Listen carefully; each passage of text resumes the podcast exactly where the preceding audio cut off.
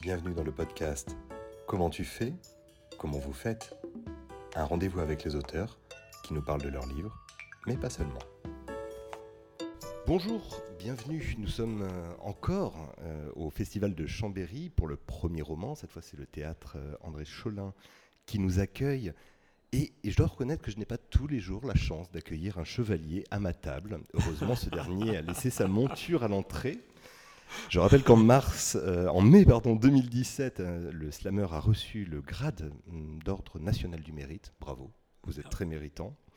Il est également lauréat du prix Paul Verlaine et, et c'est à se demander pourquoi un slammer, un poète, qui plus est se revendiquant de René Char, avec un nom de scène qui est celui de Capitaine Alexandre, celui que Char utilisait lorsqu'il était résistant, pourquoi un poète et slammer donc est invité à un festival concernant le premier roman D'autant plus, Marc-Alexandre euh, au Bombay, que c'est votre second roman. Excusez-moi, Marc, qu'est-ce que vous faites ici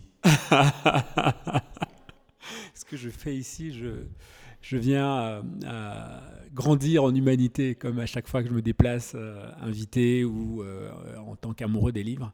Et j'ai le bonheur de revenir à Chambéry après être venu, après avoir été lauréat pour mon premier roman. Euh, Dien Bien Phu. Dien Bien Phu, après avoir été lauréat donc, du festival du premier roman de Chambéry. Je reviens cette année pour euh, partager cette fois euh, des mots autour des Lumières d'Oujda. et, et puis écouter, euh, partager. Oui, c'est ça le mot. Je viens partager. C'est une belle réponse, je pense. Eh bien écoutez, on va essayer de partager avec vous, on va parler des Lumières d'Oujda. C'est un roman complexe.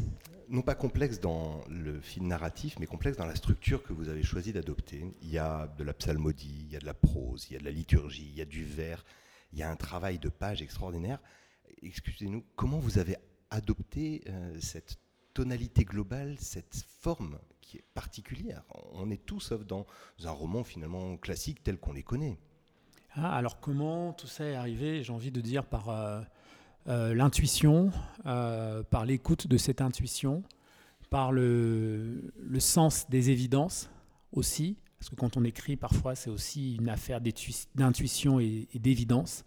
Euh, et, moi j'ai l'habitude depuis longtemps maintenant euh, de toujours écouter ces intuitions et ces évidences qui, qui, frappent à la porte du cœur comme ça. Et, euh, et- ce roman a, cette hybridité ou cette complexité euh, parce que euh, cette hybridité et cette complexité ont surgi pendant l'écriture du roman. C'est-à-dire que je ne fais pas de plan. Moi, je n'ai jamais su faire de plan ni dans la vie ni dans l'écriture. Et, et- je laisse les mots me guider et m'emmener où ils ont envie de m'emmener. Je me suis toujours autorisé ça. Euh, j'ai un geste d'écriture maintenant qui, dure depuis plusieurs années. J'écris des textes de rap, de, slam. Enfin, j'écrivais des textes de rap quand j'avais 16 ans. J'écrivais de la poésie euh, et je mets des textes en voix. J'ai publié des recueils, mais j'ai toujours fonctionné de la même façon, c'est-à-dire qu'à un moment donné, euh, et c'est Char qui le dit bien, puisque vous avez parlé de Char, on va parler de Char, il dit que les mots savent parfois de nous des choses que nous ignorons d'eux. Et moi, je crois à ça profondément. C'est une conviction depuis l'âge de 17 ans que les mots parfois savent de nous des choses que nous ignorons d'eux. Et dans ces cas-là, il faut leur faire confiance. Quand je commence un texte comme Les Lumières d'Oujda, je ne sais pas où je vais. Et je vois où les mots vont m'emmener. Les personnages surgissent, la forme surgit. Euh, L'hybridité du texte est aussi liée à mes personnages. Il y a une évidence. J'ai deux jeunes personnages qui rappent, qui rêvent de devenir rappeurs. Il est impensable de ne pas donner à lire leurs euh, euh, textes de rap. Et si je donne à lire ces textes de rap, bien entendu, il faut que ces textes soient dans la forme dans laquelle on écrit des textes de rap, c'est-à-dire avec cette fulgurance-là, cette euh, manière de, si particulière de découper les mots pour en faire sonner chaque phrase presque. Et, euh, et donc c'était évident, les personnages euh, emmenaient cette évidence-là, et puis la manière dont je respire la littérature et la poésie emmenait cette évidence aussi, que ce texte devait être complètement éclaté, dispersé et entier à la fois. Entier, je rebondis dessus parce que, en somme, euh, Les Lumières d'Oujda, c'est un récit de voyage. Ça commence avec un départ de Rome et une ambiance assez, euh, assez raciste, hein, on peut le dire Mhm. finalement, un, un sans-papier, l'extra-communautari, celui qui est vraiment hors du lieu et, euh, et qui va retourner à son Cameroun natal. Absolument. Ce voyage, euh, c'est le départ, l'initiation, comment est-ce qu'elle s'inscrit, cette euh, traversée qu'il va commencer? Alors c'est le retour à soi-même, euh, le rapatriement qui parfois peut signer l'anéantissement intérieur parce qu'on a raté finalement le, voyage, on a raté le rendez-vous qu'on s'était fixé ailleurs. Ce rapatriement peut anéantir complètement celui ou celle qui est rapatrié. Et, mon narrateur a la chance d'avoir Sita, sa grand-mère veilleuse, et, et Sita l'aide à, réaliser qu'il aurait pu rentrer les pieds devant, qu'il aurait pu ne pas rentrer d'ailleurs, comme beaucoup qui tentent l'aventure euh, euh, euh, de, l'immigration, de l'émigration clandestine. Et, elle lui fait réaliser qu'il est rentré, qu'il est rentré vivant, que tout ça a peut-être un sens, que tout ça doit avoir un sens et que c'est à lui de le trouver. Donc ce retour ce rapatriement signe aussi un retour à, lui-même et à cette idée, grâce à sa grand-mère, grâce à l'amour de sa grand-mère, à cette idée qu'il y a un sens à ce retour et qu'il faut qu'il le trouve. Et la vie va lui permettre de trouver ce sens et va s'y atteler, va s'y adonner, corps, cœur et âme. et, c'est ça, c'est un retour à soi aussi, ce retour au Cameroun et à l'éternité. Euh, euh, d'une humanité, celle de sa grand-mère en fait, qui ne va jamais, le, qui ne va plus jamais le quitter en fait. Le sens qu'il va trouver, c'est d'ailleurs celui de l'engagement une fois qu'il arrive au Maroc et qu'il rencontre Antoine, un prêtre. Alors Antoine, on va y revenir tout à l'heure parce que il existe un prêtre, Antoine Excelmans, euh, qui a été salué pour l'ensemble de son travail d'aide et, et, de soutien aux migrants. Mais cette rencontre avec Antoine, pour votre personnage, devient fondamentale euh, ça lui révèle comme une part d'humanité qu'il avait presque oubliée. Absolument, la rencontre avec euh, euh, le, père Antoine, la rencontre avec Iman, qui est une jeune femme qui, aide le père Antoine dans cet accompagnement, dans cet accueil, dans cette hospitalité nécessaire, urgente, vitale, à leurs yeux du moins. oui, mon narrateur est bouleversé par cette rencontre-là, parce qu'il n'a jamais entendu le mot accueillir dans la voix d'un être humain, comme il l'entend euh, à Oujda, rue d'Assila, dans cette église, euh, euh, l'église du Père Antoine, qui est la maison, en fait, finalement, de, des jeunes gens auxquels mon narrateur va s'adresser aussi. ces jeunes gens qui vont essayer d'accoucher d'eux-mêmes lors d'ateliers d'écriture, pour se dire, pour dire quelque chose de leur rêve, de leur révolte. Et, oui, effectivement, c'est la rencontre avec une humanité qu'il avait perdu, euh, qu'il avait presque cessé d'espérer à cause de son voyage en Italie. Et, cet extra communautaire, c'est-à-dire en dehors de la communauté, euh, des êtres humains, il y a quelque chose comme ça qui vient retrouver et qui lui explose au visage à Oujda. Il réalise qu'on pleure et qu'on sourit dans la même langue, en fait. Et personne ne pourra jamais changer ça. Et il se transforme en une espèce de, une sorte de philosophe compatissant, bienveillant. La maïotique, l'accouchement des esprits et des âmes, c'est du Socrate. La compassion, c'est la vertu cardinale chrétienne fondamentale. la, compassion devient finalement contagieuse, et de cette compassion sort quelque chose de lui qui finit presque par l'étonner. Oui, oui, oui. Et en fait, il est parti, euh, quand il tente l'aventure, euh, il, est dans quelque chose d'un ego. Euh, il pense à lui, il ne pense qu'à lui. C'est-à-dire qu'il part, même la grand-mère, il le ne pense pas à elle, elle le sacrifie, ses économies pour qu'il puisse partir. Il part euh, avec l'intention de réussir à, ce moment du départ, réussir sa vie. Mais c'est sa vie. Euh, il rien de mal à, être égoïste de temps en temps et à penser à soi, mais c'est-à-dire que quand il rentre, la grand-mère plus les rencontres ensuite, ça le change fondamentalement et j'ai le sentiment en tout cas qu'il revient finalement à ce qu'il a toujours été, et qui avait été occulté pendant un moment à cause d'illusions ou de, sirènes qui n'en étaient pas. Et, euh, ce travail qu'il va faire euh, va le révéler à lui-même, mais va réveiller aussi finalement euh, sa part belle humaine en fait. Et, cette idée qu'on peut être plus grand que soi. Et, ça, c'est la rencontre avec ben, des gens qui donnent, des gens qui refusent de fermer les bras parce qu'on reçoit tellement plus quand on les ouvre, des gens qui, qui, qui sont capables de, de gestes d'humanité pour d'autres êtres humains, euh, des gens qui se regardent en semblables, euh, des gens qui sont capables de se donner la main euh, pour escalader des désastres en fait. Et ça, ils le rencontrent, mais finalement c'est le miracle de l'altérité. c'est quand on décide de sortir un peu de soi et d'aller voir ailleurs si on y est. Parfois on réalise qu'on y est en fait. D'ailleurs, cette altérité, vous ne lui laissez pas vraiment le choix. Chacun des chapitres, ou presque, est précédé du nom ou des noms de ceux qui vont se mettre à parler dans un, roman choral, comme on dit, qui finalement oblige à s'intéresser aux autres, oblige à écouter la parole de celui qui va faire sortir de nous quelque chose de meilleur. Ah, alors, je ne suis pas sûr du, verbe obliger, inviter plutôt, à mon sens. Euh, inviter, parce qu'on n'est jamais obligé de rien, à mon sens aussi.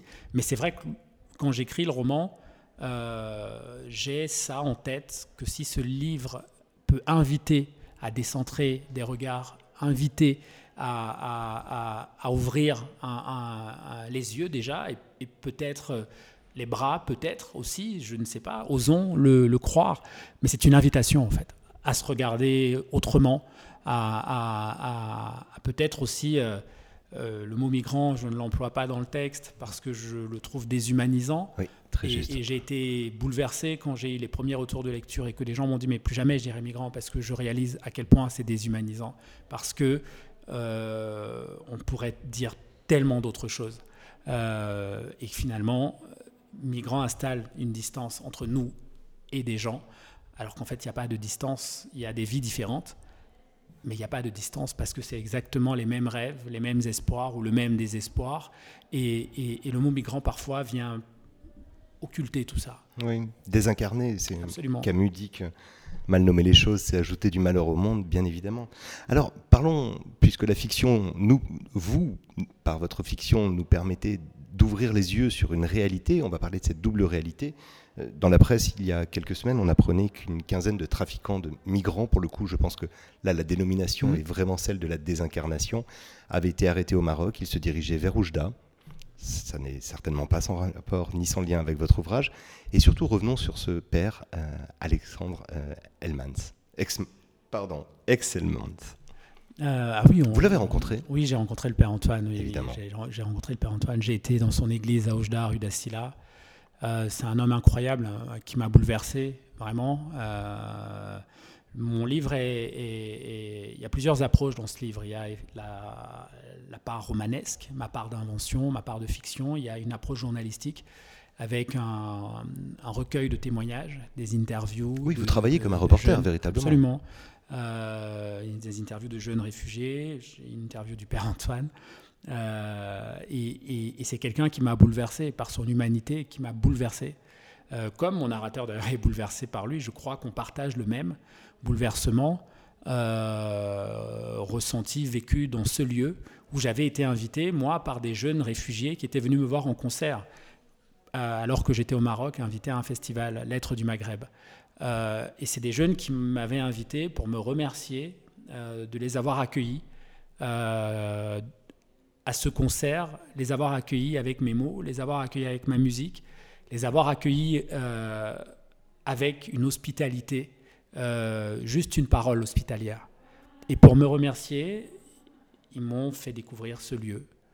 Ils voulaient m'inviter à manger là où ils mangent, là où ils vivent, là où ils dorment.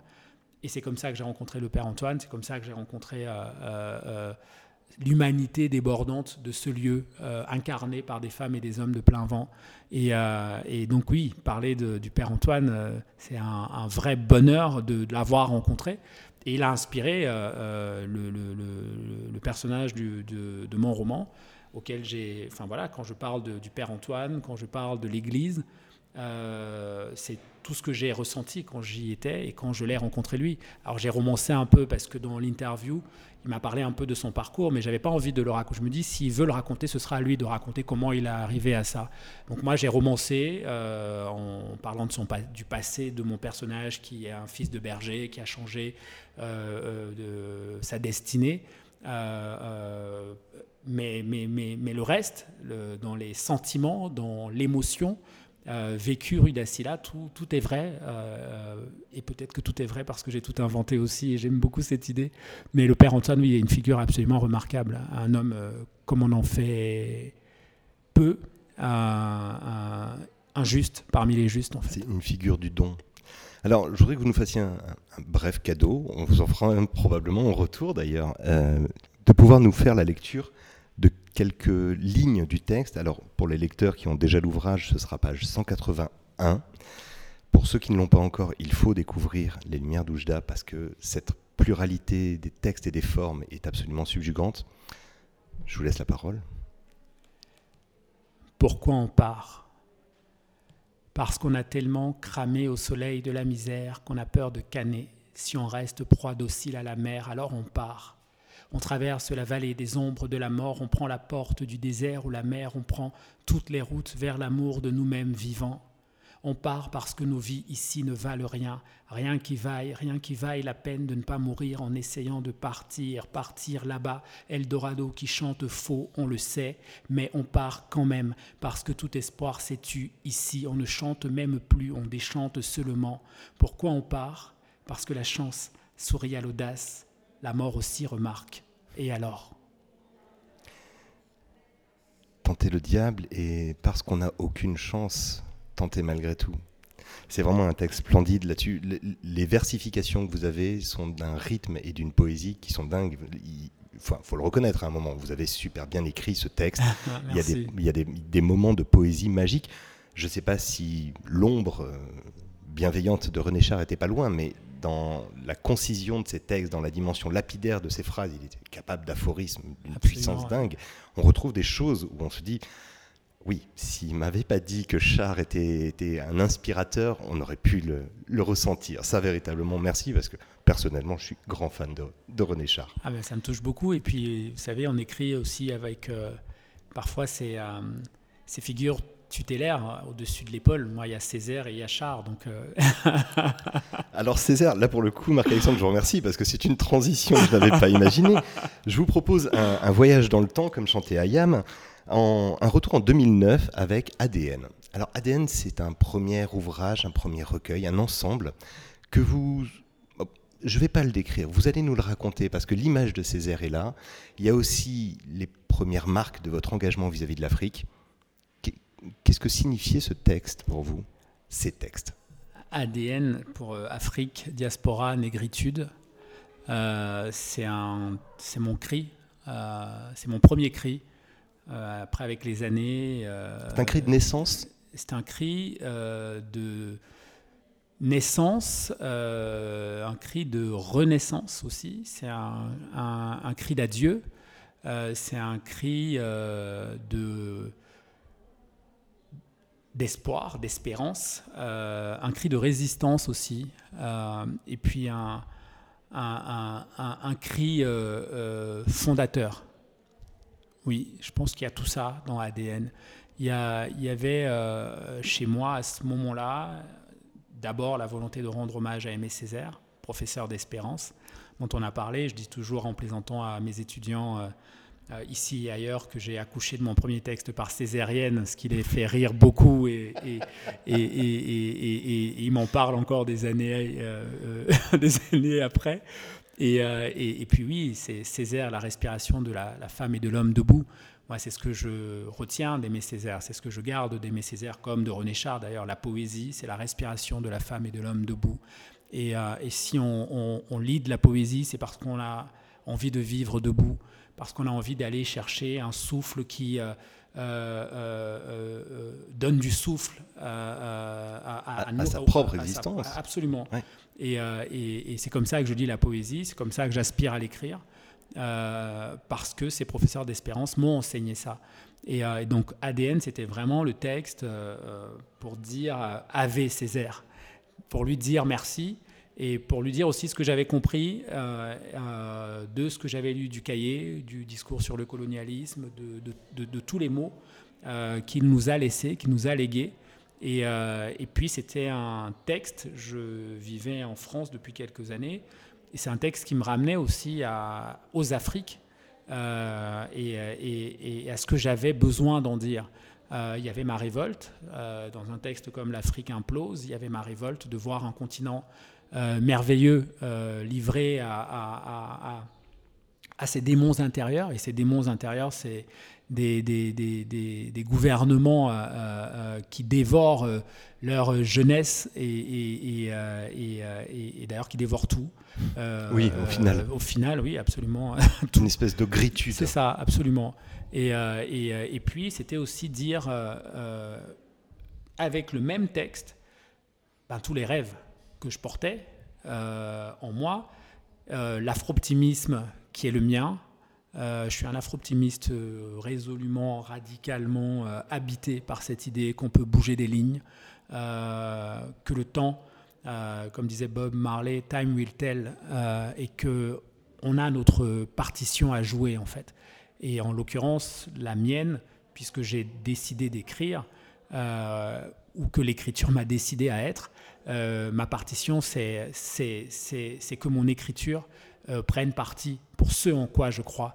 La différence entre aujourd'hui et il y a quelques années, quand j'ai écrit ADN, c'est que aujourd'hui, je m'inscris dans cette idée qu'on peut chanter aussi et pas seulement crier. ADN était un cri et, j'ai cessé de crier après ADN pour chanter. Et, euh, euh, chanter me permettait euh, de trouver la paix en fait. Parce que quand on crie, on ne trouve pas la paix. Et en devenant papa, en, avançant, j'avais besoin de cette paix pour transmettre quelque chose à, mes enfants qui ne soit pas seulement la révolte, qui ne soit pas seulement euh, la catastrophe, euh, parce qu'il y a tellement d'autres choses qui existent, qui sont sous nos yeux. Il y a des utopies qui sont à l'œuvre, il y a des utopies à fabriquer. Euh, et puis, il y, a, la beauté du monde, en fait.